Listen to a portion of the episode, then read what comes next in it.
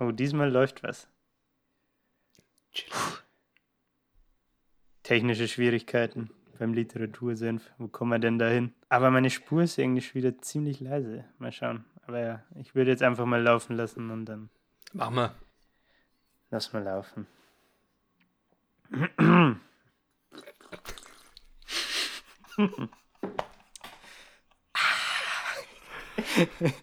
Schmackhaft, feinstes Quellwasser. Wir sind, wir sind, wir sind jetzt nämlich ein ASMR-Podcast.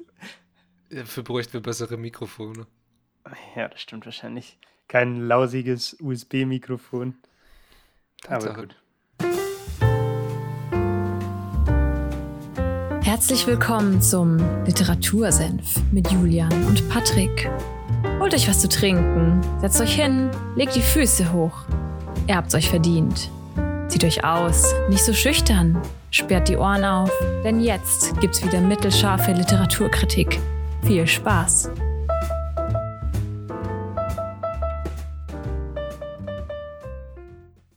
Einen wunderschönen Sonntag. Ich begrüße euch, liebe Hörer und Hörerinnen. Lieber Patrick, es ist mir, es ist mir eine Ehre, mal wieder aufnehmen zu dürfen. Ich bin ziemlich verwirrt, stressige Woche. Wir hatten technische Probleme beim Start, aber ich hoffe, dass das jetzt läuft und uns nicht daran hindert, über das Buch heute zu sprechen. Ja, einen wunderschönen Sonntag auch von mir und willkommen zur Folge 59 am 4.7.2021. Das habe ich jetzt mal übernommen, das hast du heute nicht gesagt. Ich äh, sah eine Premiere für mich. Ja, wir hatten äh, technische Schwierigkeiten, aber jetzt kommen wir zur Aufnahme und ich bin sehr gespannt über dieses Buch, weil ich einige Leute kenne, die es gelesen haben und auch zu dieser öffentlichen Lesung. Der war irgendwann vor ein paar Jahren mal in Nürnberg, der Autor, und dann gab es mhm. so eine öffentliche Lesung, wo du Karten kaufen konntest. Und deshalb, sowas habe ich nie verstanden, wieso man zu einer Lesung geht, aber naja, vielleicht ist das. Vielleicht ich bin ich einfach so, nicht so in diesem Game, aber. Ja. ja. Ich habe so ein. Ähm, also erstmal kam das Buch 2017 raus. Ja, aber welches also, Buch es denn überhaupt? Wir haben den Namen noch gar nicht gesagt. Ne? ja, ich sage ja, ich bin heute zerstreut. ja. Es geht um Beliebte Hype von Coach Isume, von Patrick Isume. Und äh, es steht noch mit drauf, American Football mehr als nur ein Spiel. Okay. Und der Titel ist quasi Beliebte Hype. Ähm, was ich gerade sagen wollte, es kam 2017 raus und ich habe so einen, bei der Recherche so ein bisschen so einen Trailer tatsächlich gesehen zu eben diesen Lesungen, die du gerade schon angesprochen hast. Und ich finde, es hat mehr so den Eindruck vermittelt, als wäre das eine Mischung aus, ich sage mal, so ein bisschen mehr oder weniger Stand-up-Comedy und ähm, Lesung. Also er hat, ist da halt auch mit dem Mikro rumgelaufen und hat mal einen Witz gemacht oder so. Ne? Also so auf seine lockere Art halt, die, die man ja aus dem Fernsehen auch kennt. Naja, also se selbst Promotour kann man keinem verübeln, auf keinen Fall. Also ja. wenn, wenn Leute kommen und das toll finden und das dann anschauen und er damit seine Bücher los wird und die an den Mann bringt oder an die Frau bringt, so go ich for hab, it halt, ne? Voll. Ähm, ich höre seinen Podcast auch, Football Bromance. Und da hat er mit Björn Werner auch schon mal drüber gesprochen, weil Björn Werner ja auch ein Buch rausgebracht hat jetzt. Ich glaube sogar dieses Jahr, weiß ich gar nicht. Ey, da weißt du mehr als ich, also da bin ich überhaupt My, nicht so in dem Ding. My American Football Dream. Oi, schön. Das könnte auch so ein Highschool Musical äh, Revival sein, so American Football Dream. Und dann fängt der Björn Werner zum Tanzen an. Ich hoffe, diese Folge hört er jemals in seinem Leben, also niemals. Grüße, Grüße gehen raus Grüße an die Werner Knie. Ja. Auf jeden Fall, ja, ich bin äh, gespannt, was du uns über dieses Buch zu berichten hast und äh, was es da geht. Also ich denke, ich kann mir nur vorstellen, es geht einfach darum, wie er zum Football gekommen ist, ein bisschen seine Lebensgeschichte und ja, du sollst diesen Hype belief, äh, believen, genau, believen, glauben, der die letzten Jahre in Deutschland auch ein bisschen hochkam. Also Football ist ja wirklich durch, vor allem ran NFL, die dann angefangen haben, diese NFL-Spiele frei im Free TV zu bringen, schon auch sehr ein bisschen in die breite Masse, in den breiten Massensport gekommen. Und ich kann mich erinnern, es sind viele Teams einfach so aus dem Boden geschossen. Und es war wirklich so eine, ja, so ein, so ein Football-Ding. Also es war, war auf Ja. einmal da. Viele haben das machen wollen, wenn es nicht Spielen ist, weil das nochmal was ganz anderes ist, als einfach nur anzugucken und Fan zu sein, waren viele auf einmal Fans und haben Football-Sonntage so zu ihrem ja, sonntaglichen Ritual gemacht, ne? Lass mal vielleicht auch tatsächlich darüber sprechen, weil ich glaube, das ist ein ganz guter Einstieg äh, in die Folge und auch dazu, wie ich zu Coach Isume oder zu dem Buch jetzt gekommen bin. Ja. Ein, Dis ein Disclaimer noch vorweg. Ähm, ich glaube, wir, wir werden in der Folge wahrscheinlich nicht jetzt so, ich sag mal, auf Anspr Anfängerniveau drüber sprechen, sondern es kann auch sein, dass es mal mehr, mehr ins Detail geht. Also wir hatten ja auch schon mal die Folge zu Sebastian Vollmer, ne? Mhm. Da haben wir versucht, das Ganze immer noch zu erklären. Ich glaube, das können wir uns heute schenken. Äh, doch, wir können wie bei RAN NFL, das ist also diese eine Kritik, muss sein. Soll, soll jetzt jemals, jemals von RAN diese, diese Folge hören? Die ein bisschen Kritik muss sein, wenn nachts um zwei bei dem 2 Uhr Spiel, ne, Monday Night Football oder sowas, äh, dann auf einmal so kommt, wie, ihr wisst nicht, was ein Onside-Kick ist, den könnt ihr hier nachschauen. So, Digga, wer schaut? Also bitte. In der Bühne angehoben. ja, wer schaut um 2 Uhr nachts irgendein Spiel an und weiß nicht, um was es da geht? Okay, es kann sein, dass es diese Menschen gibt, die dann so durchseppen durch den Fernseher, aber das fand ich immer sehr, sehr interessant, dass die das wirklich immer, vielleicht müssen sie es von der Regie aus äh, die ganze Zeit erwähnen, aber das fand ich sehr interessant. Aber nein, das werden wir nicht machen. werden nicht Ja. alles erklären, denke ich, oder? Nee, Ein paar also, Sachen vielleicht, aber das setzen wir mal voraus. wir setzen ein bisschen, äh, ja, es geht um beliebte Hype. Ihr müsst den, den Hype glauben. Ja. Also es geht um Football. Genau. Ähm, was ich sagen wollte, oder beziehungsweise was ich gerade vor ein, zwei Minuten gesagt habe, ist, glaube ich, ein ganz cooler Einstieg ins Buch, zu, mal zu sagen. Ich meine, wir sind ja beide definitiv Football-Fans, Ja. aber nicht dieselbe Art von Fans, würde ich jetzt einfach mal behaupten, auch wenn das eine komische Formulierung ist. Ähm, was ich sagen will, ist, du bist oder warst, weiß ich jetzt gar nicht, wie der aktuelle Stand ist, aber auch selbst Spieler. Und bei mir ist, also du hast nochmal eine andere Sicht auf die Sportart. Und bei mir ist es so, dass ich halt wirklich nur Fan bin. Ähm, bei mir hat es tatsächlich mit RAN NFL angefangen, dass ich, ähm, mein Sonntagabend hat man ja meistens eh nicht viel zu tun, ne? vor allem zur, zur, während der NFL-Saison in den Wintermonaten. Dann hat es sich bei mir halt eingebürgert, dass ich angefangen habe, sonntags einfach immer ähm, RAN NFL zu schauen und hatte halt am Anfang aber keine Ahnung. Und witzigerweise, was mir am meisten geholfen hat, äh, das Spiel zu verstehen oder die Sportart zu verstehen, war Madden. ich glaube, es war damals Madden 17 oder so, äh, als ich angefangen habe, mich mit der NFL zu beschäftigen. Mhm. Und keine Ahnung, ich finde bei dem Madden, also es ist das Videospiel, ne, zu, zum, zur NFL quasi, ähm, ich finde damit, als Anfänger ist das ziemlich nice, weil man sich damit äh, mit den Spielregeln und so beschäftigen muss und mitdenken muss. Und das ist nochmal ein anderes, als wenn du nur ein Spiel anschaust. Ähm, und mir hat es tatsächlich sehr geholfen, quasi Zugang zur Sportart zu finden. Ja, also äh, für das, das kann man ja kurz erklären, für die, die das nicht wissen. Madden ist ungefähr das Pendant zu FIFA, kommt auch von der Firma EA raus und ist einfach wie bei äh, FIFA, wo du Fußballspieler spielst und die ganzen Teams, die jetzt in der Saison gab, spielst du bei Madden NFL die NFL-Teams, also die National Football League-Teams aus den USA.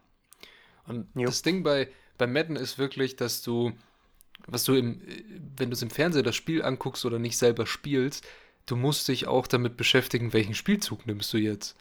Sei es Mhm. Offense oder sei es Defense. Und du kannst, also du kannst im Madden so viele Sachen ja machen. Also wenn du zum Beispiel reingehst in einen Spielzug und dann siehst du, die Defense steht anders da und du bist gerade in der Offense, kannst du noch durch verschiedene Tastenkombinationen deine ganze Formation umstellen und was anderes spielen und dich anpassen an den Gegner. Und das ist super. Also ich finde, Madden ist auch so ein Spiel, dafür, damit musst du dich beschäftigen. Ich weiß, auf FIFA habe ich früher einfach so, du setzt dich hin, nimmst einen Controller und dann X ist passen, Kreis ist schießen, äh, Viereck ist flanken, passt, fertig.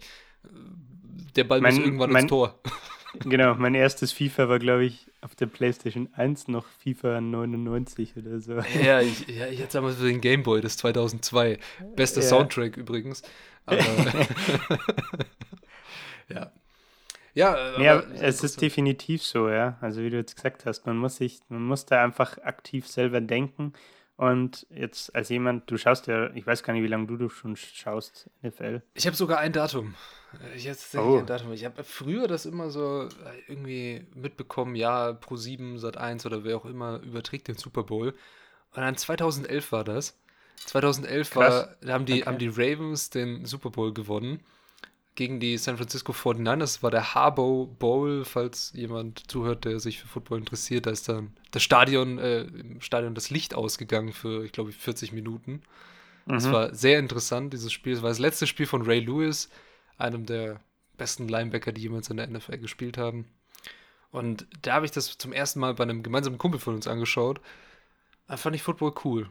Und seitdem bin ich auch Ravens-Fan, weil ich die Defense mega geil fand. Und dann kam das immer so mehr, dass dann auf einmal, okay, wo kannst du diese Spiele anschauen? Ähm, über Social Media kannst du ja viel angucken, dann kannst du so Highlight-Dinge auf YouTube anschauen. Aber die Spiele gab es noch nie wirklich in Deutschland im Free TV damals. Ich weiß nicht, wann RAN damit angefangen hatte, müssen wir jetzt irgendwie nachschauen. Weiß ich leider auch nicht, ja. Als es dann bei RAN kam, fand ich es cool und habe mir die Spiele auch gern angeschaut. Aber ich muss ganz ehrlich sagen, so super das ist, was RAN macht, es gibt ein paar Kommentatoren, die ich einfach nicht gut finde. Also, da kann ich mir kein Spiel ja. anschauen. Ich meine, das ist ja auch, auch nicht Namen nennen oder ähnliches, aber ja. es ist einfach, ein Kommentator macht viel aus und die US-amerikanischen Kommentatoren machen einen super Job, die Deutschen auch. Aber es gibt so manche Sachen, die mich einfach vielleicht auch ein bisschen stören, wie ich, weil ich einen anderen Blick auf dieses Spiel habe, gerne mehr hätte. Dass man mehr mhm. auf Plays eingeht, dass man mehr auf ja, auf die Spieler gehen sie schon ein und sowas, aber dass du auch anguckst, okay, was passiert eigentlich auf dem Feld, was könnte passieren und so. Aber das äh, ist mir manchmal zu wenig. Aber das ist ein ganz anderes Thema. Ja. Ja, jetzt haben wir viel genau. geredet, aber noch nicht wirklich, wie das Buch einsteigt, ne? Und das, Buch das aufgebaut ist, ist. Das ist gar nicht so schlimm, weil ich äh, diesmal ziemlich schlecht vorbereitet bin tatsächlich. Das, das, das kenne ich gar nicht von dir. Ich bin sehr überrascht. Ja, ich auch. Aber das, das kriegen wir über die Bühne. Ähm, ich weiß nicht. Das Backcover sind sieben, acht Zeilen. Soll ich das mal kurz vorlesen, dann kriegt man eine gute Idee. Ist es, ist es eine gute Zusammenfassung des Ganzen? Jetzt, jetzt hältst du ja. mir Patrick ins Gesicht gerade, die Hand, ich sehe seine wunderschönen braunen Augen. Spiegel-Bestseller. Oh, er hat sogar seine, seine Coach Izume-Marke hinten drauf. Also ja. Branding-mäßig, Hut ab, muss man sagen, mit seinen. Schauen auch nicht schlecht aus, diese Klamotten von ihm. Mhm ja, er weiß, sich in Szene zu setzen und er weiß, wie man es macht. Aber lies gerne vor. Ach so, doch. Ja, ja. Also im, im Endeffekt, äh, ja, okay, ich lese doch einfach vor. Jetzt wollte ich es zusammenfassen und dachte so, nee, da kommt nur Stuss raus. In beliebte Hype erklärt uns der Coach, wie er von seinen Fans genannt wird, alle Facetten der verrückten, exotischen und ungemein spannenden Sportart American Football. Und zwar so, wie man es aus seinen erfolgreichen TV-Sendungen kennt. Voller Begeisterung, mit größter Sachkenntnis und genauso viel Spaß. Inklusive Fachchinesisch, Spielerporträts und spannenden Hintergrundgeschichten. Mhm. Und das trifft es, finde ich, schon ganz gut. Also diese letzten drei Buzzwords. Äh, inklusive Fachchinesisch. Er geht zum Beispiel aufs, äh, er hat, glaube ich, ein Kapitel zum ähm, Playbook, mhm. was für mich komplett neu war, also natürlich kenne ich ein paar Spielzüge aus Madden, ne? aber es ist ja kein Playbook in dem Sinn. Und er geht darauf ein, wie er als Head Coach quasi ein Playbook zusammenstellt, also mhm. wie die Herangehensweise ist und so weiter. Ähm, das fand ich zum Beispiel ziemlich interessant, also zu verstehen, wie da die Herangehensweise ist und was dahinter steckt eigentlich. Dann Spielerporträts, äh, keine Ahnung, erfährt man viel aus der ähm, NFL Europe zum Beispiel oder auch aus der GFL, äh, je nachdem, oder halt auch von seinen zwei NFL-Camps, die er mitgemacht hat, ähm, wo dann wirklich NFL-Profis, wie zum Beispiel Randy Moss oder so, mit drin waren. Ne? Mhm. Ähm, und spannende Hintergrundgeschichten, ja. Also ich denke, also wenn man, wenn man ran NFL schaut oder auch Football Bromance im Podcast hört, äh, weiß man ja, wie, wie der Coach drauf ist und dass er immer mal eine gute Story auf Lage hat. Ähm, genau. Ich denke, das fasst ganz gut zusammen. Um was geht es im Buch dann tatsächlich? Es ist im Endeffekt so aufgebaut, dass er hergeht und sagt, ähm, mehr oder weniger Kindheit, Jugend, wie bin ich zum Football gekommen? Ähm, dann so ein bisschen auf seine Spielerkarriere tatsächlich eingeht Und dann kommt natürlich der Wechsel äh, ins Trainergeschäft. Und da geht er halt dann darauf ein, wie er erst Assistant Coach war, dann quasi irgendwann, ähm, was hat er dann alles gemacht? Ich glaube, in der, in, der GFL war er Head Coach, dann war er bei Paris Flash Head Coach, dann war er vom französischen Nationalteam Head Coach und so weiter. Ne? Ähm, man kriegt das Ganze halt mit und natürlich immer mit Anekdoten, was er, was er da erlebt hat oder auch wie es, es bei ihm privat halt gerade stand, also mit seiner äh, Frau zum Beispiel, dass die zu zweit halt quasi, als er Paris Flash äh, den Headcoach gemacht hat, waren sie halt einfach ein Jahr lang im Ausland, mehr oder weniger. Ne? Mhm. Ähm, lauter so, so, so Anekdoten kriegt man halt mit. Und ich muss sagen, ich war positiv überrascht, weil ich irgendwie Angst hatte, dass das Buch ein bisschen, wie soll ich sagen, als Marketingmaschine funktionieren soll. Weißt du, wie ich meine? Ja, ja, ich, ich, verstehe voll und ganz, äh, was du meinst. Also, also. Äh, ich finde, der Titel ist da vielleicht, also ich verstehe, warum er den Titel gewählt hat, aber ich glaube, der ist ein bisschen irreführend. Ähm, er weckt bei mir so den Eindruck, so, hey, findest du Football cool? Lest du mal das Buch so ungefähr, ne? Und ähm, ich finde aber, es steckt viel mehr dahinter. Und dann muss ich sagen, das hat mich echt positiv überrascht. Genau, jetzt haben wir schon ganz viel über den Coach Isume geredet. Ähm, ich weiß gar nicht, ob, ob, man, ob man so auf dem Schirm hat, was er denn alles macht. Äh, also wir hatten gerade schon, dass er Moderator oder Experte bei RAN NFL ist, ne? Ja. Ähm, was man im Buch äh, erfährt, ist dann, wie schon erwähnt, seine Spielerkarriere auch, also von 1992 bis 2000, also acht, acht Saisons, acht Jahre, ähm, am Anfang als Safety, dann später als Cornerback gespielt hat. Ähm, er hostet mit dem Björn Werner zusammen den Football Bromance Podcast, ähm, wo ich zum Beispiel auch regelmäßiger Hörer bin. Also ich nutze das immer, ich finde es ganz cool während der Saison. Also ich wusste ja. das gar nicht, dass sie das machen. Echt nicht? nee, ich finde es ziemlich. Das mitbekommen. In der, jetzt in der Off-Season, okay, da sprechen sie halt, jetzt gerade haben sie Sommerpause, aber davor haben sie halt über so Sachen gesprochen wie, was weiß Ja, ich, Draft Day. JJ Watt Draft, Julio hm. Jones Draft, was hat das für Auswirkungen, so Sachen, ne? Hm. Aber während der Saison finde ich es nice, weil sie Montag und Freitag, meine ich, ja genau, Montag und Freitag Folgen rausbringen. Und am Montag machen sie quasi einen Rückblick auf den Spieltag mhm. und am mhm. Freitag einen Ausblick auf den kommenden Spieltag. Und ich nutze das immer gerne, um up to date zu sein. Genau, Podcast kann man gut nebenbei hören. Ne? Ja. Und ähm, ich finde, so im Alltag hat man oft nicht Zeit oder Lust, selber zu schauen, ja, wer spielt denn am Wochenende, bla bla bla. Und dann, wenn, wenn die mir das quasi aufs Ohr bringen, dann nutze ich das immer gern, das mir quasi rein, reinzuziehen, was sie so sagen. Ne? Wer hat wie gespielt? Und man sieht ja oft auch nicht alle Spiele, wenn man nicht gerade Red Zone schaut oder so. Ne?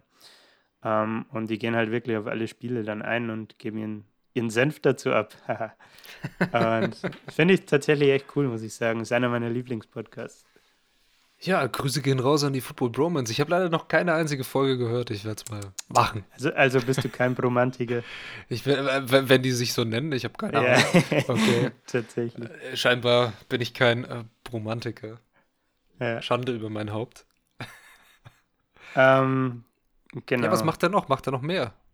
Der gute Mann. Er hat, Tatsächlich, der, ja? der hat jetzt doch irgendwie, äh, ist er nicht Commissioner von irgendeiner neuen äh, Football-Liga, die es da gegeben Das ist korrekt. Gibt oder ähnliches? Äh, da werden wir dann später auch noch drauf eingehen. Das Buch mhm. kam ja 2017 raus. Und jetzt muss ich kurz ins Inhaltsverzeichnis spicken.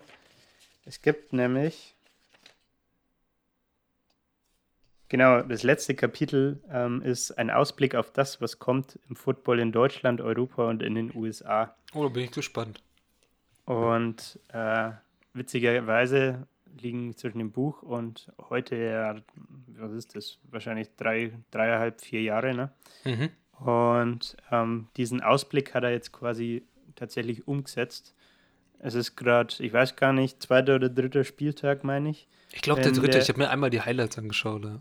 In, ich habe tatsächlich schon ein ganzes Spiel angeschaut. Ähm, in der European League of Football, um das mal auszusprechen.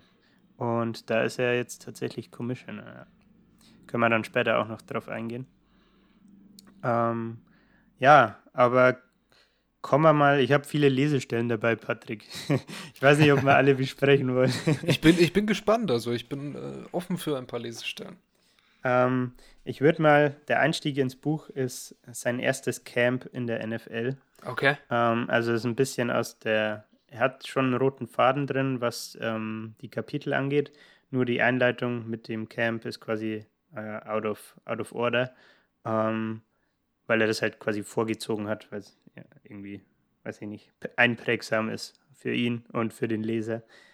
Und ja, es geht um, der Titel ist Zwei Monate Albtraum. Haha, jawohl. äh, hast du schon mal, ich weiß nicht, wie, wie das im Amateurfootball ist, macht man da auch sowas wie Vorbereitungscamps? Wir haben, also Vorbereitungscamps mit, den, mit der NFL ist es natürlich auf keinen Fall zu vergleichen. Wir haben mal so eine Art, ja, es war schon ein Minicamp, würde ich jetzt mal sagen. Das war einfach ein Wochenende bei uns auf dem Trainingsgelände, wo man dann von 8 bis 17 Uhr jeden Tag ähm, Footballtraining hatte. Mit für verschiedenen Stationen, also unter anderem auch Walkthroughs, ein paar, wenn wir einen Filmraum hatten, haben wir auch ein bisschen so Sachen, die wir gefilmt haben, analysiert. Mhm. Und einmal als Teambuilding-Maßnahme sind wir wirklich ein Wochenende in so der Jugendherberge gefahren und haben da drei Tage durchtrainiert und am Ende das dann mit einem Freundschaftsspiel beendet und im gemeinsamen Training bei einem befreundeten Verein. Und haben wir aber gut auf die Schnauze bekommen, weil nach, nach drei Tagen Training bist du auch ziemlich fertig, wenn du nicht Profiathlet ja. bist, auf jeden Fall. Also Klar. Die, die kam frisch aus, es war ihr erstes, glaube ich, ihr zweites Training und wir waren drei Tage hartes Training mhm. durchgewohnt halt und dann, ja. Also wir haben schon so ein Vorbereitungscamp und auch Vorbereitungstrainings vor der Saison gemacht, aber so wie in der NFL kannst du das auf keinen Fall vergleichen. Aber das wirst du uns ja jetzt halt vorlesen, was da so passiert ist. Genau, es sind knapp zwei Seiten und es geht um äh, Saison, weiß ich jetzt gar nicht, ob ich mir die rausgeschrieben habe. 2006. Hier. Bei einem Team, das es jetzt nicht mehr gibt, ne? Er war bei den Oakland Raiders. Ja. Die sind jetzt die als, Las Vegas. Als, als, Praktikant. Als Praktikant, ich, ich, bin gespannt. Genau, ich lese mal vor, es sind knapp zwei Seiten. Yep. Ähm, lauscht meiner engelsgleichen Stimme. Nach knapp einer Woche kamen die neuen Spieler ins Camp. Diese Gruppe besteht aus den Rookies, also denjenigen, die noch nie als Profi gespielt haben, und den Free Agents, die in anderen Teams aktiv waren und nun auf einen neuen Vertrag hofften. Diese Jungs kennen sich untereinander selten und damit sie den Club und seine Philosophie verstehen lernen und um ihnen einen Vorsprung auf die Veterans zu geben, kommen sie eine Woche früher als die Jungs, die schon im Vorjahr im Kader standen. Mit ihrer Ankunft veränderte sich der Tagesablauf gravierend. Um 6.30 Uhr war das erste Meeting des Trainerstabs angesetzt, um den Tagesablauf zu besprechen. Weil ich dort frisch und munter auflaufen wollte, stand ich jeden Morgen um 4.45 Uhr auf und zog draußen in der Finsternis ein Workout-Programm durch. Zwischen 7 und 8 Uhr gab es Frühstück, danach zwei Stunden interne Besprechungen in den verschiedenen Positionsgruppen. Um 10 Uhr stand die erste zweistündige Einheit an. Anschließend hatten die Spieler Zeit für das Mittagsessen, für Pflege, medizinische Behandlungen und ein Schläfchen. Die Trainer jedoch mussten ihr Essen in sich reinschlingen, um genug Zeit zu haben, die Vormittagseinheit auf Video zu analysieren. Schließlich musste noch vor der zweiten Einheit, die gegen 16 Uhr startete, die Analyse des Vormittags abgeschlossen sein, um die dort gewonnenen Erkenntnisse in die Trainingssteuerung einfließen zu lassen. Jeder Coach muss für seine Spieler ganz genau jeden Wert belegen können. Cover your ass, sage ich nur. Bevor die zweite Einheit starten konnte, wurden die Spieler zusammengerufen, um mit ihnen gemeinsam das vorangegangene Training zu analysieren. Dabei ist es immens wichtig, den Spielern ihre Fehler nicht nur vorzuhalten, sondern diese auch durch Videomaterial belegen zu können. Oft genug ist es mir passiert, dass mir vor allem erfahrene Profis nicht glauben wollten, dass sie einen Schritt in die falsche Richtung gemacht hatten. Erst als ich das Beweismittel abspielte, sahen sie ihren Fehler ein. Nach dem zweiten Training des Tages wiederholte sich diese Prozedur. Abendessen runterwürgen, Videos auswerten, im Trainerstab besprechen und anschließend mit den Spielern analysieren. Dann hatten die Spieler um 22.30 Uhr Bettruhe. Für die Coaches ging es jedoch weiter mit dem Strategie-Meeting. Dort wurden jeden Abend ein neues Ranking der verschiedenen Positionsgruppen aufgestellt, in das alle Werte des Tages einflossen. Es gab ein Update aus der medizinischen Abteilung und anschließend wurde unter der Leitung des Headcoaches haarklein abgestimmt, was am kommenden Tag die Trainingsinhalte sein sollten. Wenn man diese dann zu Papier gebracht hatte, war es selten früher als 1 Uhr nachts. Oftmals habe ich es nicht einmal mehr geschafft, mir die Zähne zu putzen oder zu duschen. Ich bin mit Schuhen an den Füßen und meinen Trainingsklamotten am Leib aufs, aufs Bett gefallen, habe es gerade noch geschafft, den Wecker anzuknipsen, der auf 4.45 Uhr programmiert war, bevor ich, einen, bevor ich in einen komatösen Schlaf fiel. Und wenn dann nicht einmal vier Stunden später der Alarm losging, fühlte ich mich, fühlte ich mich jedes Mal wie Bill Murray in täglich grüßt das Murmeltier. Crazy, oder? Ja, also das hört sich nach einem sehr harten Trainingscamp an. Das ist das Rookie-Camp gewesen, was er auch gerade gemeint hat, mit den Free Agents und den Rookies, die sich beweisen müssen. Und ja, das, äh, ich glaube, man, diesen Blick auf die Trainer, den hat man irgendwie nie wirklich, wenn es um diese NFL-Analysen so, wie ist ein Camp aufgebaut, wie ist der Draft Day und sonst was. Du gehst, ja. es geht immer nur um die Spieler und dann so, ja, die müssen hart trainieren und dann müssen sie noch härter trainieren und dann gucken sie die ganze Zeit Video. Ja, irgendeiner muss es ja auch aufbereiten. Und das ist, meist, ist dann halt der Coach. Und so wird er auch, so, das macht gutes Coaching aus, ne? Ja. Also. Hart. Ich, ich fand es halt irgendwie krass, weil wie du schon sagst, man, man hat die Trainer, die, der, gut, der Headcoach steht im Rampenlicht, ja, der steht an der Seitenlinie und die, die Kameracrews zoomen ihm ins Gesicht. ja. Aber ähm, ist, so ein Trainerstab besteht ja aus viel mehr Leuten als nur ihm. Also da hast du wahrscheinlich nochmal ein besseres Verständnis davon, aber es gibt ja Offensive Coordinator, Defensive Coordinator und dann für Positionsgruppen jeweils immer noch Assistant Coaches. Ne? Also in der NFL gibt es gefühlt für jede weiß ich nicht, jedem, jedes Ding, was du dir vorstellen kannst. Einen, erstmal einen, einen Coach, einen Assistant Coach und einen Haufen Hiwis, die da auch noch rumdümpeln und irgendwas machen. Ja. So viele Leute sind da mit drin. Es gibt ja auch einen ähm, Physical Training Coach äh, oder Athletic Coach heißt der, glaube ich. Mhm. Der ist nur für das Krafttraining zuständig. Der hat noch, äh, der ist der, der Meister des Gyms sozusagen. Dann, und dann ja, gibt es also, vier, fünf Physios pro NFL-Team. Genau, also mindestens. Im Kopf habe. Ja. ja. Die dann auch, die, weil, weil er auch gesagt hat, die haben dann Zeit für äh, medizinische Behandlungen. Also wie oft die ihre Muskeln durchkneten lassen oder sonst was. Also es ist schon, ist schon crazy, was da auch dahinter steckt. Das, wir hatten es in dem Buch von, ähm, er ist der Sebastian Vollmer, wie ja. im Arsch er nach einer Saison war und dann irgendwie zwei gebrochene Füße hatte und nicht mal aufstehen konnte und sowas also wie viel medizinische Versorgung und Physiotherapie da noch drin ist, um die zusammenzuhalten, diese Maschinen, weil was, was anderes sind sie ja nicht mehr, ist schon krass, ja. Sehr interessant, dass er das Definitiv, so, er das offen berichtet, ja. Und ja, wie gesagt, ich fand es halt auch wild, mal so mitzubekommen, was denn zum Beispiel hinter so einem Trainingscamp steckt. Also, weil als, als Fan oder Zuschauer wenn man jetzt nicht gerade in Amerika vor Ort ist, ähm, kriegt man das ja null mit. Ne? Mhm. Und dass er sagt, ja, um 4.45 Uhr klingelt sein Wecker, damit er noch einen Workout durchballern kann. 6.30 Uhr ist das erste Meeting. Ähm, und dann geht er aber halt um eins ins Bett, ne? Schön mit akutem Schlafmangel, drei, vier Stunden schlafen, dann geht das Ganze wieder von vorne los. Und keine Ahnung, das fand ich halt krass, ne? Also da, da merkt man erstmal, wie viel Arbeit hinter so einem Team steckt, damit es funktioniert. Ne? Oder ja. halt auch nicht funktioniert. Aber äh, das, das fand ich irgendwie sehr cool, dass er darauf so eingegangen ist. Und ähm, er geht, das war jetzt das Beispiel Oakland Raiders. Im Jahr drauf war er auch noch bei Cleveland, bei, bei den Browns. Und da geht er dann später auch nochmal drauf ein. Ähm, kriegt man dann so mit, wie krass sich so Camps auch unterscheiden können. Also das bei den Browns war anscheinend eine ganz andere Grundstimmung, weil bei den Raiders der, der Owner, der L. Davis, die ganze Zeit sich einmischen wollte und so, so ungefähr, mach mal das, mach mal das, mach mal hier was so. Äh, weil er meinte, ja, ich bin der Owner, ich weiß es besser.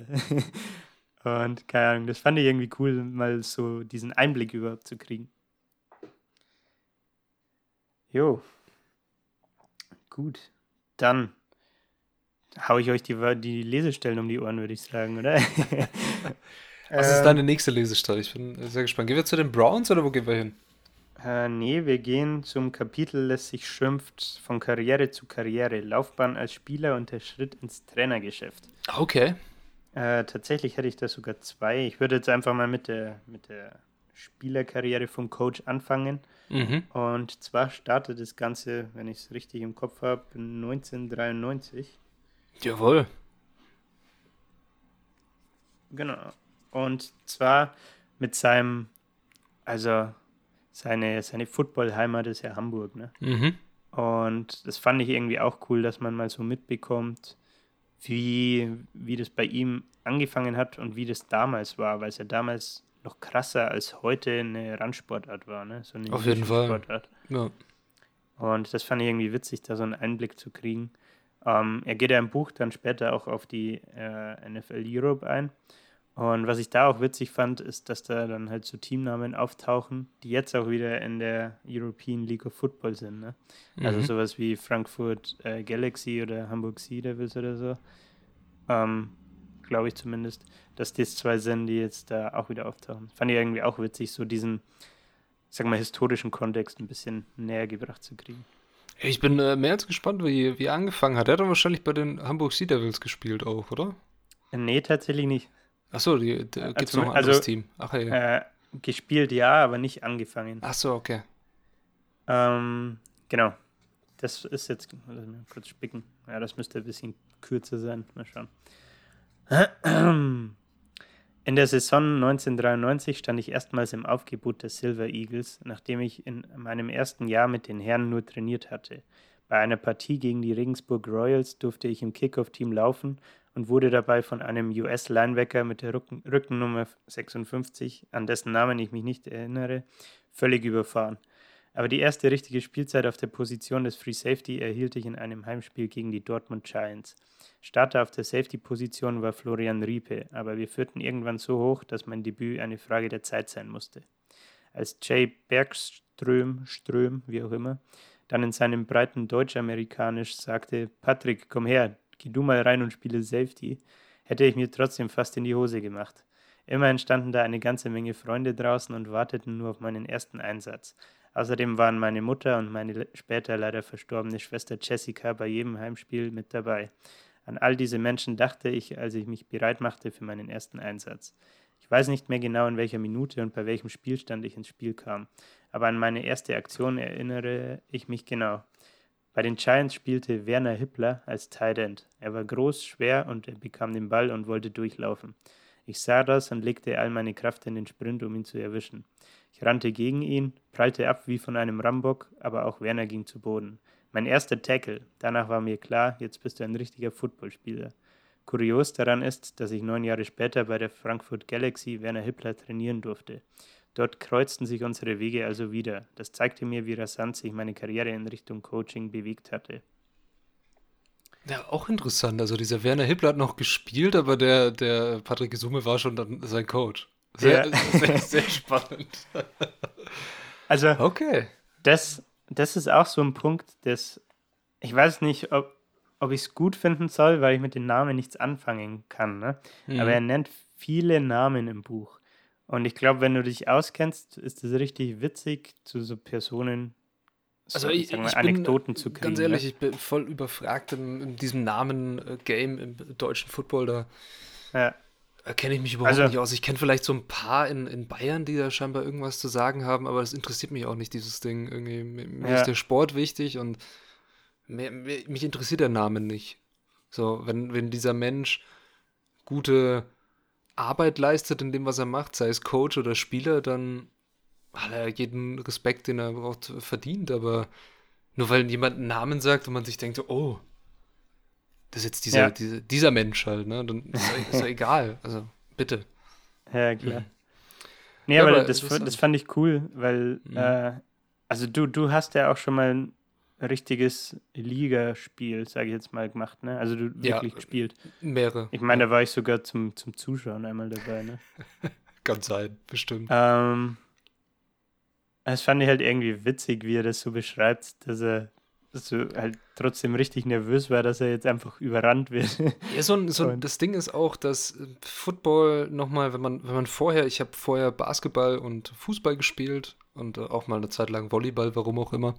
Aber äh, Volleyball Fuß ist underrated, sage ich. Ist so, Volleyball macht Spaß, aber es ist halt, du bewegst dich nicht so viel, ne? Also, ja, das stimmt. So, wenn du zu sechs Volleyball spielst, im Sechser denkst du, bewegst du dich gar nicht. Fast Stehsport ein bisschen. Ja, ich, zu dritt oder viert finde ich chilliger. Ja, aber die, die Sachen bei, bei Fußball, wenn du jetzt halt nicht gerade erste Bundesliga oder zweite oder dritte spielst, dann ist Fußball halt so auf dem Dorf. Du gehst zum Spiel, stehen vielleicht die Eltern rum, vielleicht kommt mal irgendwer vorbei, aber es schauen halt nicht viele Leute zu. Und du kickst halt ein bisschen durch die Gegend, ne?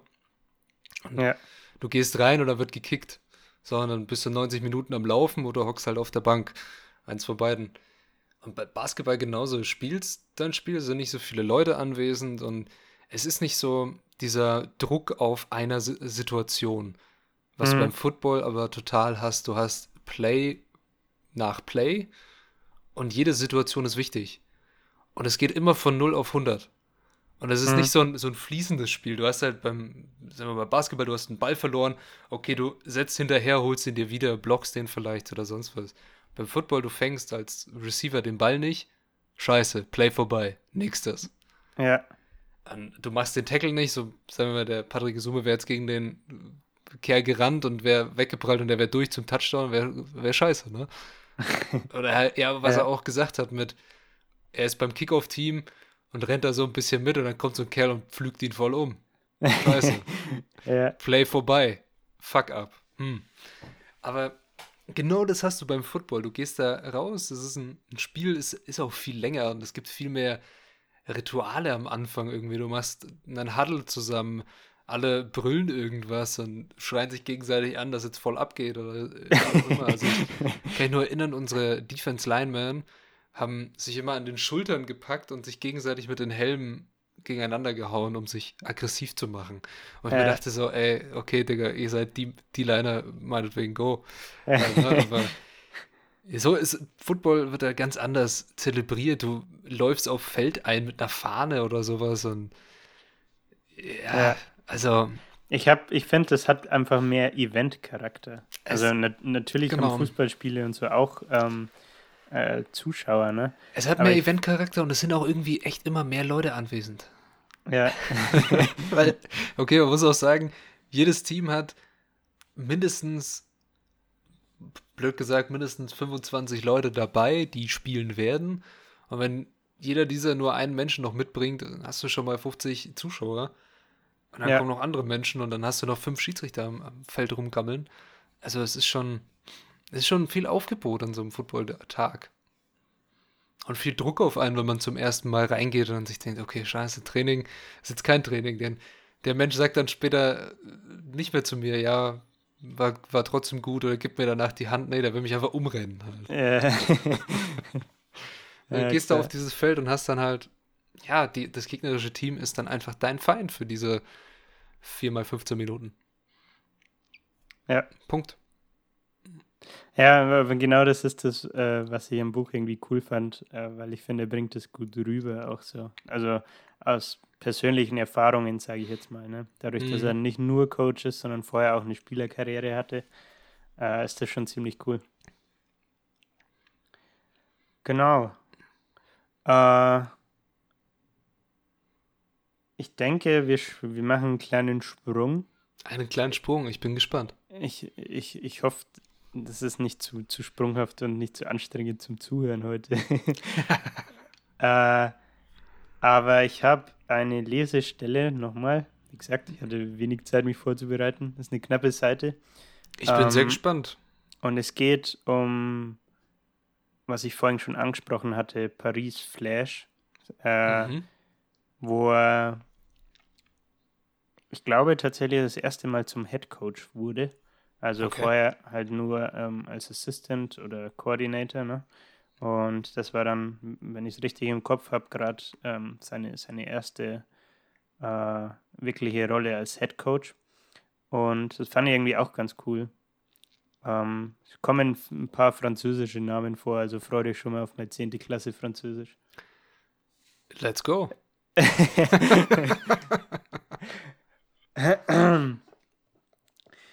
Als mich also im Spätherbst 2008 mein ehemaliger Galaxy Receiver Marc Angelo Suma kontaktierte, war die Zeit reif für mich, den Schritt zu machen, den er mir anbot.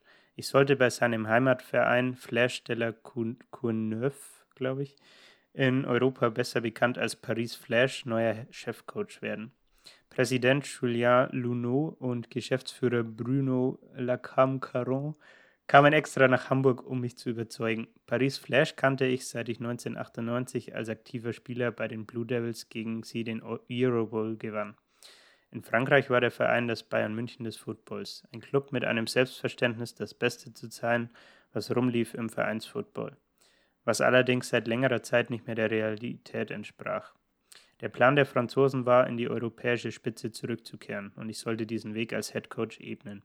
Ich hatte mich mit Anna beraten und war trotz der Rückschläge in der NFL nicht bereit, die Trainerkarriere an den Nagel zu hängen. Wir hatten beide Lust, ein Jahr im Ausland zu verbringen und die Erfahrungen mitzunehmen, und so dachte ich mir nur, wer nicht wagt, der nicht gewinnt, und nahm das Angebot an. Vor Weihnachten 2008 reiste ich allein nach Paris, um mir die Gegebenheiten vor Ort anzuschauen. Beim ersten Teammeeting merkte ich schnell, dass mich etwas ganz anderes erwarten würde als in der deutschen Liga. Die deutschen Teams gibt es in deutschen Teams gibt es eine Handvoll schwarze Jungs unter vielen Weißen. Bei La Courneuve war es genau andersrum. Dazu muss man wissen, dass diese Vorstadt, die direkt nördlich von Paris im Departement Saint-Denis liegt, eines der krassesten Ghettos Europas ist. Wenn in Frankreich mal wieder Autos brennen, weil Menschen mit Migrationshintergrund gegen Maßnahmen von Polizei oder Regierung protestieren, dann brennen sie in La Courneuve als erstes. Diese Stadt ist ein Querschnitt aus allen Kolonien, die Frankreich mal besaß, und genauso sah auch mein Team aus.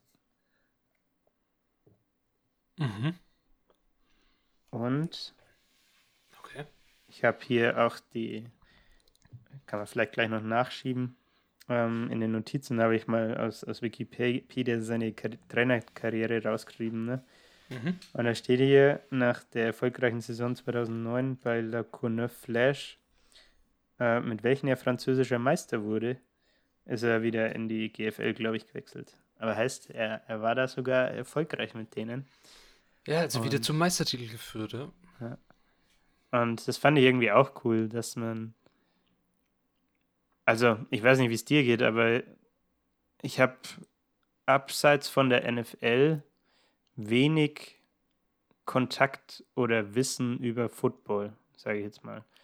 Also, ich, keine Ahnung, so ein Team wie Paris Flash habe ich zum Beispiel noch nie gehört. Keine Ahnung. Ähm, oder auch GFL. Da kennt man, finde ich, so ein paar Buzzword-Teams wie, was weiß ich, Schwäbisch Hall Unicorns oder so, ne? Ja. Ähm, oder äh, Marburg kenne ich irgendwie auch von, vom, wie heißt der? Silas Nasita meinst du? Ja, genau. ja, aber, krasser aber Athlet, auf jeden Fall. Dann hört es auch schon wieder auf, ne? Und ja. das fand ich irgendwie witzig, da auch mal so ein bisschen den Einblick zu kriegen, äh, ja, wie das, wie seine Erfahrung als, als Head Coach da ist und wie er dazu überhaupt gekommen ist. Ne? Ja, auf jeden Fall sehr interessant. Ich fand es auch sehr interessant, das, was er gemeint hat, dass ich in Deutschland damals zu der Zeit jetzt immer noch äh, sehr stark finde ich. Also wenn ich die Teams, die ich kenne, anschaue, dass es eine, eine Minderheit an schwarzen Jungs unter Weißen ist und in Frankreich dann auf einmal komplett andersrum. Mhm. Und äh, ja, das ist natürlich diese geografische Lage von einem Trainingsgelände, wenn das genau in diesem Ghetto ist. Und was du auch brauchst und was du in diesem, durch dieses Ghetto bekommst, sind natürlich die Härte in den Spielern. Ja. Das ist, das ist wichtig ja. im, im, im Football und was du ja auch siehst bei vielen NFL-Spielern, die aus ärmlicheren Verhältnissen kommen, die spielen meistens sehr, sehr hart. Oh, so, so richtige Hard-Hitting Safeties, die dir um die Ohren schallern. genau. Ja, und das ist, ist natürlich in, in Deutschland hast du immer noch, also wenn ich jetzt an, an meine aktive Zeit in, in Nürnberg damals äh, zurückdenke, wenn jemand äh, gute Leistungsträger hatte, dann hatten die meistens auch noch ein A hinten auf dem Helm drauf und das steht für American. Okay. Mhm. Ja. Also, also die, was, Im, die Imports. Genau, was ich sehr interessant fand, also vielleicht so eine Side Note ein bisschen, die, wir haben in der Landesliga dann angefangen, nach der Aufbauliga, weil ich bei einem neu gegründeten Team gespielt habe. Und da musst du vorher durch so einen Prozess, dass du überhaupt eine Saison stemmen kannst, wenn du ein neuer Verein bist. Und dann haben wir in der Landesliga Süd, war das, damals gegen äh, Starnberg gespielt. Und das war sehr, sehr interessant, weil die haben sich nämlich einen Import gekauft. In der Landesliga. Also in der Okay. untersten Liga in Deutschland haben die sich einen kanadischen Quarterback gegönnt. Der hat in Kanada im College, äh, ich glaube, Division 2 oder sowas gespielt. Der war krass. Hat, wen, Mhm. hat ein bisschen Geld von denen bekommen, äh, gratis Kost und Logis. Also der hat das so als nach dem Studium ein bisschen Reisen durch Europa gemacht. Was der Silas Nasida ja auch gemacht hat. Hm. Und das fand ich sehr interessant, dass du in so einer niedrigen Liga schon so weit gehst, nicht auf Leute zurückzugreifen, die Bock haben, diesen Sport zu lernen und ihn zu spielen und ihn zu fördern, sondern du gehst her und holst dir nur, weil du aufsteigen willst, jemanden, der seit er sechs ist, Football spielt. Ja, verstehe ich die Sichtweise. Andererseits kann ich jetzt nicht beurteilen, aber ich frage mich auch, ob solche Imports oder Amis dann oder Kanadier ähm, dann nicht vielleicht auch das, ich sag mal zum Beispiel Trainingslevel heben, ne? ja, auf jeden Fall. ich Also auf jeden mein- Fall, so du, diese, diese Härte, das ich vorhin auch schon gesagt habe, wir hatten auch ein paar aus der Army Base bei uns dann im, im Team und die Härte, die die spielen, die das schon seit der Kindheit Football kennen und auch ganz anders hingeführt werden an dieses Ding wie in Deutschland, das ist schon äh, ein krasser Unterschied. Also da Ja, ist nicht so, dass da jemand im Training zurückzieht oder ähnliches, der rennt dich halt um. Und dann macht's halt mal Peng. Und nice. Erstmal eine Concussion mitnehmen. Und das musst du. Ja, das Ding ist, viele haben, wenn, wenn Football nur ein Hobby ist, ist für viele so dieses Ding, okay, die Verletzung ist natürlich gegeben. Klar, die ist hoch und äh, kann auch passieren. Und dann ist dieses, diese Härte hast du in keinem anderen Sport. Also sag, überleg mal, wo rennst du einfach in einen Kerl rein?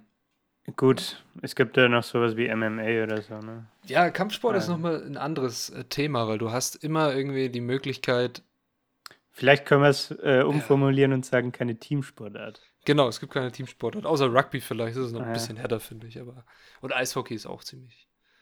Darf man auch nicht Ja, also lassen. vielleicht gibt es doch ein paar. gibt auch ein paar, aber trotzdem ist diese Härte ungewohnt einfach. Und wenn du dann Ja. jemanden hast, der das kennt und der das weiß, wie er damit umgehen kann, dann ist das schon mal so eine Feuertaufe Fall für dich. Glaube ich, ja. Als erstes gegen so jemanden mal spielst. Aber ja, wir waren beim Buch stehen geblieben bei seiner Karriere bei Paris Flash. Den ist Genau. er dann französischer Meister geworden und dann, was geht in dem Buch noch weiter oder kommt er dann schon zu seinem, zu seinem Ausblick? Ja. Äh, ich wollte zu Paris Flash noch was ergänzen, weil du vorhin Ja. angesprochen hast, dass wenn die Jungs aus dem Ghetto kommen, dass sie eine gewisse Härte mitbringen. Ne? Ähm, was ich interessant fand, ist, dass er geschrieben hat, er war vorher, äh, ich weiß jetzt nicht mehr genau, ob es GFL oder NFL Europe war, auf jeden Fall bei Frankfurt Galaxy, meine ich zum Beispiel, äh, als ähm, Assistant Coach tätig.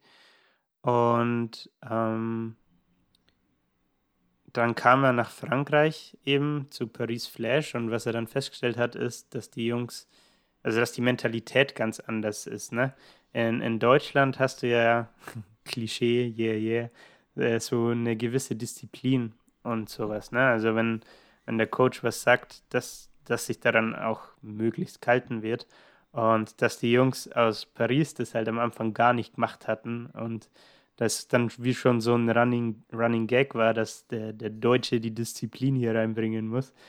Und äh, dass er das dann aber halt auch geschafft hat und ähm, quasi dieser Running Gag dann wieder so ein bisschen reversed wurde und ähm, die Spieler realisiert haben, oh, das bringt ja was, wenn ich pünktlich ins Training komme. also dann habe ich mehr Trainingszeit und wir können auf pünktlich aufhören und so.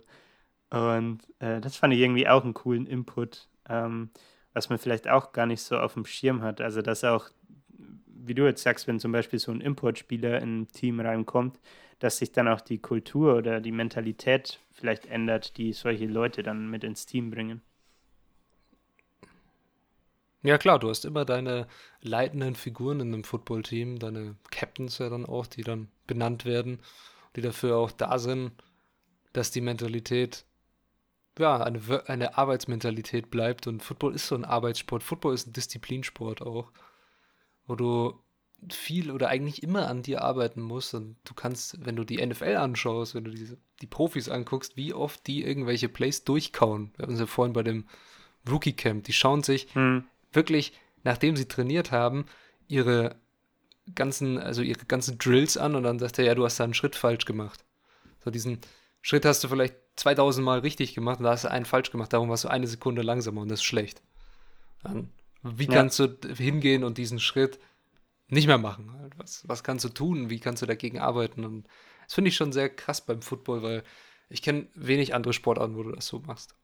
Hm.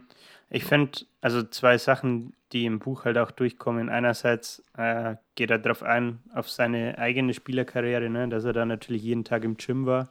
Mhm. Und ich meine, als Beispiel bringt er dann, ich weiß nicht mehr ganz genau, wie groß er ist. Ich meine 1,88 und dass er zu Spielzeiten 85 Kilo oder so hatte.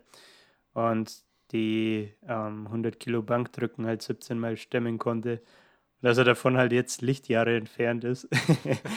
ähm, aber das, also das spricht da an, dass das halt so eine gewisse Voraussetzung ist, ne, für, für die Sportart. Ähm, ja. diese, diese körperliche Kraft auch einfach und Athletik. Ähm, und ich wollte noch was sagen, aber das ist mir jetzt gerade entfallen. Scheiße! Wunderbar. Dann äh, kann es nicht so wichtig gewesen sein, ja. so schön ja. sagt. Ja. ja. Was gibt es noch im Buch? Oder? Ähm, ich denke, also im Buch gibt es tatsächlich noch einiges. Ähm, mhm. Ich kann mal das Inhaltsverzeichnis nochmal aufschlagen. Das, das Buch ist unterteilt in, Achtung, das ist ein richtiger Flachwitz eigentlich. Kickoff ist die Einleitung. Oha. Und dann kommt First Quarter, Second Quarter, bla bla, Halftime. Ach, und der Ausblick ist dann der Cooldown. Ach so, es, es gibt gar kein uh, Fourth Quarter.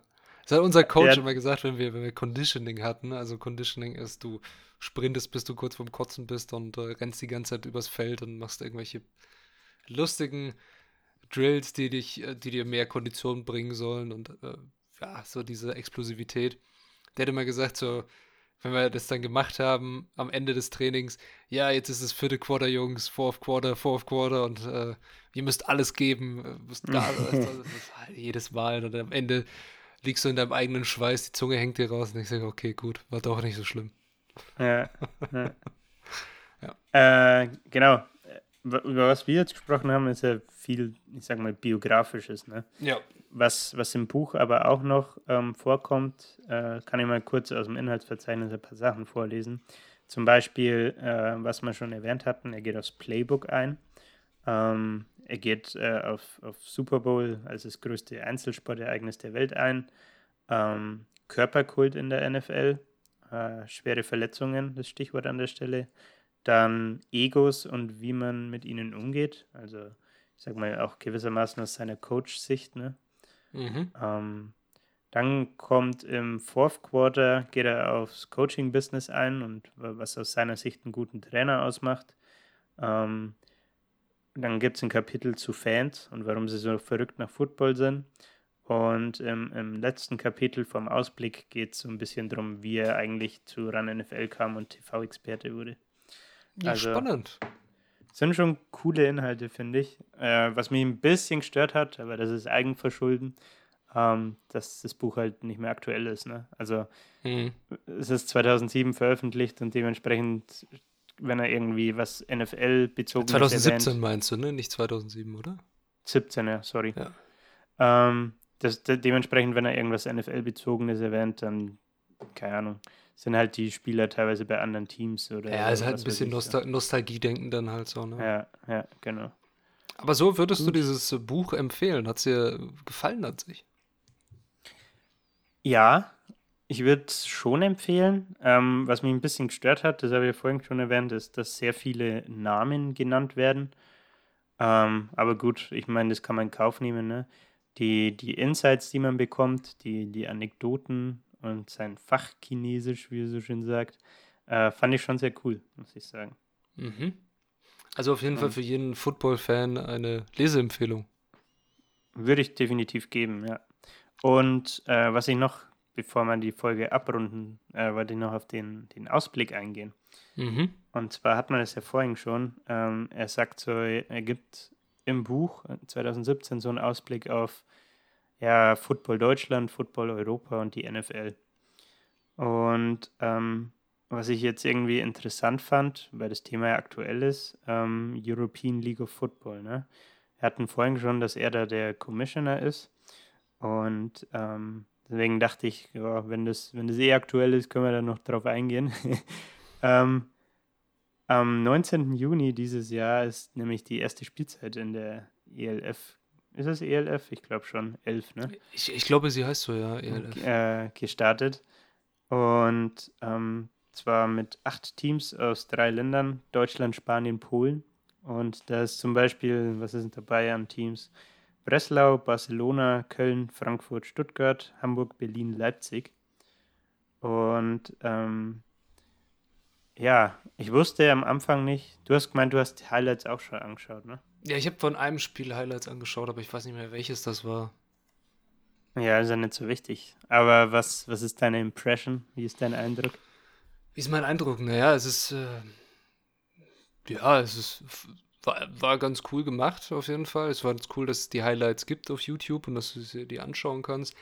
Aber es war schon, da waren ein paar Spieler dabei, die waren schon krass Leistungsträger. Also mhm. hat man gesehen, ich war bei einem Team, ich weiß nicht mehr welches es war, aber die hatten einen Running Back, der war also von dem, äh, ich sag mal, von dem Niveau her war der so, ja, dreimal gut. die anderen.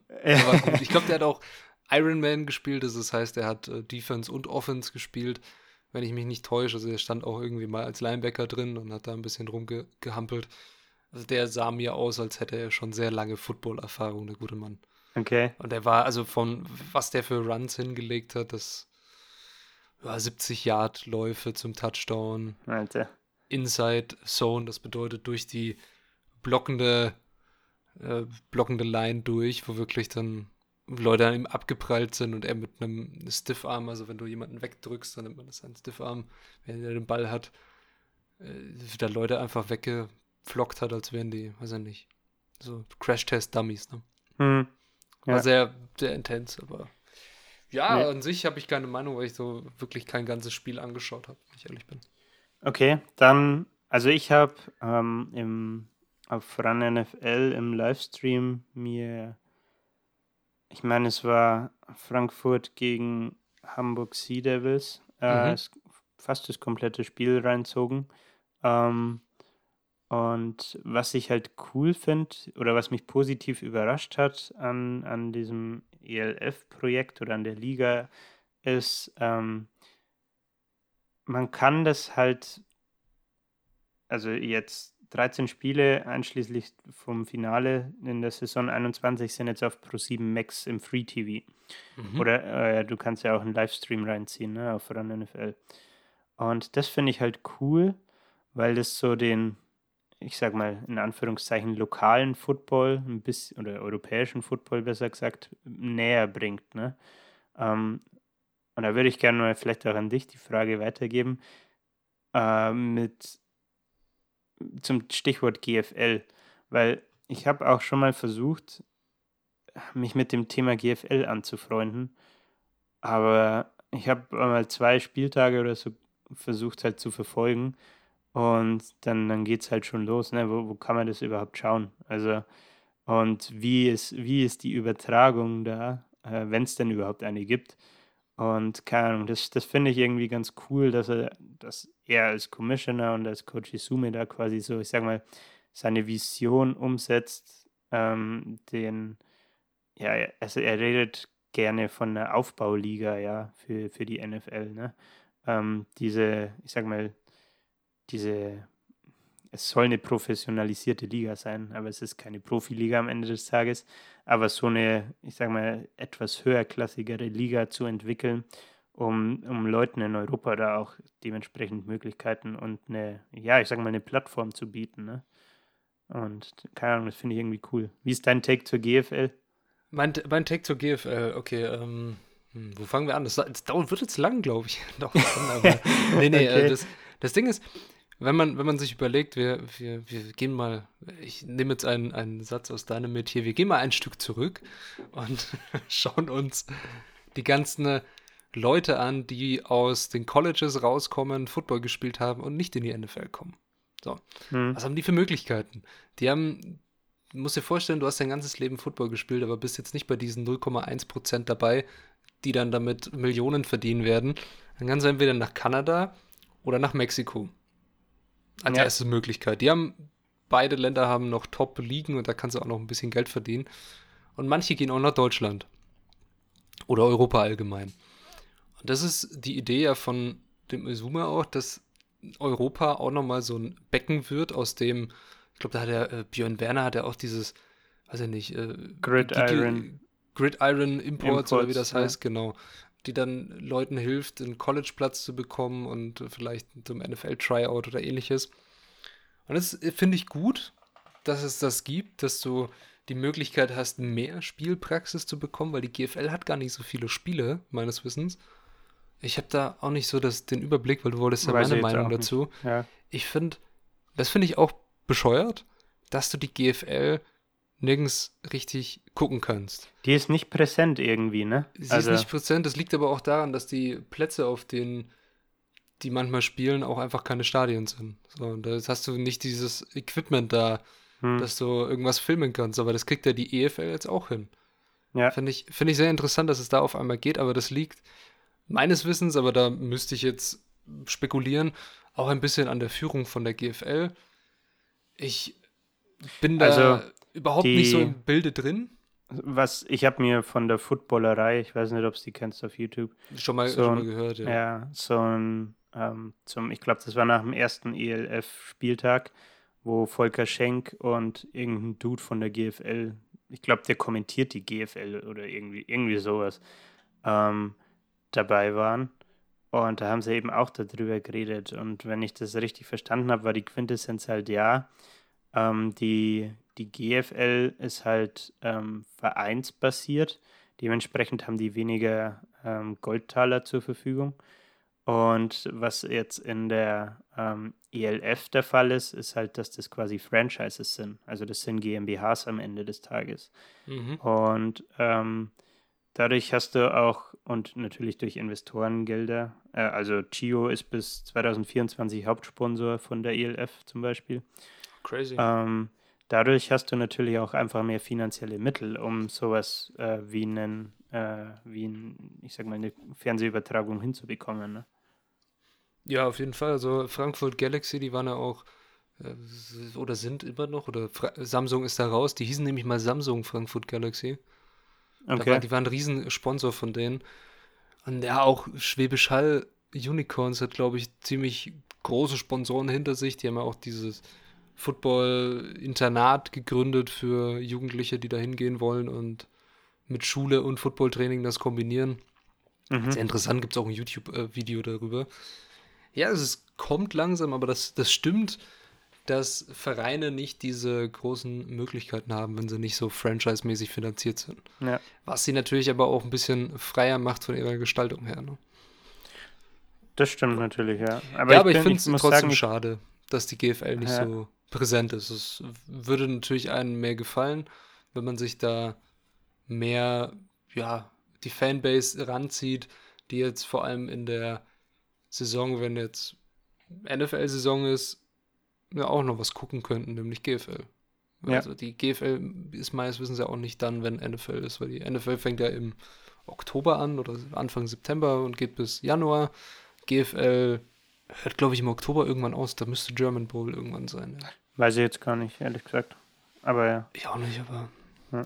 Ja, das waren die, die, die Schlussworte, würde ich sagen. quasi. Ich bin gespannt, was, was, was die ELF so mit sich bringt, wie sich das entwickelt. hab schon- Abschließende Worte zum Buch, Juli, vielleicht. Nach dem, Ähm, was die ELF noch mit sich bringt. ja, ich habe schon äh, im, im Podcast gehört, hat er erwähnt, dass sie äh, natürlich Teams äh, erweitern wollen und Mhm. dass nächste Saison zum Beispiel sowas wie London dazukommt. Okay, cool. Und also auch mehr Länder. Und das finde ich wie, wiederum cool, ne? Weil es, es macht das Ganze halt irgendwie. Ich weiß nicht, es macht es irgendwie interessanter, finde ich. Aber gut. Ja. Äh, ja, abschließende Worte zum Buch. Wie gesagt, Football-Fans würde ich es definitiv empfehlen. Ähm, gibt sehr coole Insights, Anekdoten, ähm, Spielerporträts. Ich habe es ja vorhin am Backcover vorgelesen. Ähm, wir haben, glaube ich, jetzt auch nicht zu viel vorweggenommen, sondern wenn man es jetzt noch liest, kann man schon noch ein solides Lebe, äh, was Lebeerlebnis, äh, okay, danke, ein Leseerlebnis so, äh, haben. Und ja, wenn, wenn ihr Bock drauf habt, kauft es euch. Und damit würde ich die, die, den Ball an dich zurückspielen oder werfen. äh, was machen wir nächste Woche, Patrick? Ist eine Überleitung, vielen Dank dafür. was wir nächste Woche machen, wir haben, jetzt bin ich gespannt auf deine Reaktion. Ich habe ein Buch, äh, das ist eher aus, aus deinem Metier, das ich nächste Woche gerne äh, besprechen würde. Und zwar ist es von dem guten Herrn David Goggins. Can't Hurt Me. Oh, das habe ich im Regal stehen, Patrick. Hast du es schon gelesen? Nein. Ja, dann äh, umso besser. Es ist, ich habe es nämlich gestern habe ich es fertig gelesen und da, darüber sprechen wir. Also der Untertitel ist, warte, es liegt gerade neben mir. Der Untertitel ist Master Your Mind and Defy the Odds. Oh. Ja. Ich fand das äh. sehr interessant, weil es anders ist als, sag ich mal, jedes dieser Bücher, die wir jetzt schon in dem Metier besprochen haben, diese Selbsthilfe, ja. bisschen ja, erreich irgendwas und sonst was. Es ist sehr interessant geschrieben und es ist sehr offen geschrieben in seiner Sprache. Also es wird sehr viel, ich glaube, dieses, wenn du dieses Buch als Hörbuch machen würdest in den USA, müsstest du die ganze Zeit biepen. also es wird sehr oft Fuck gesagt oder ähnliches. Kenn, kennst du, folgst du ihm auf Instagram? Äh, nee. Dann muss ich dir das mal für die Vorbereitung noch schicken. das ist so witzig, seine Instagram-Videos. Stay hard! Ja, es ist sehr interessant, dieses Buch. Und ich bin sehr gespannt auf die nächste Folge und freue mich drauf, das äh, vorstellen, äh, vorzustellen. Herrschaft, kann ja auch nicht mehr reden. In diesem Sinne, ich hoffe, diese kleine Footballreise hat euch heute gefallen. Wenn euch das Buch von Kotesume gefällt oder ihr Interesse habt, dann äh, Football, dann lest es oder schaut es euch vielleicht mal an. Ansonsten, falls ihr irgendwelche Vorschläge, Kritik oder Bücher habt, die wir vielleicht auch vorstellen sollten, meldet euch gerne über Instagram at Literatursenf. Und ansonsten bleibt mir nur noch zu sagen, bis nächsten Sonntag, danke fürs Zuhören. Macht es gut. Ciao. Danke fürs Zuhören und natürlich in Football Bromance Manier äh, müsste ich dich jetzt noch fragen, Patrick, ob du irgendwelche letzten Worte hast, aber wenn du. Wenn du Letzte Worte? Wenn du dem, ja, du musst dann Tschö mit Ö sagen. Achso, so enden die. Was? So, so, so, enden die ihre Podcast-Folgen immer. Äh, Herrschaftszeiten. Er hat schön mit äh, Tschüssikowski reingehauen. Und, äh, Was? Jetzt gut. wird's weird. Ciao. Bis nächsten Sonntag.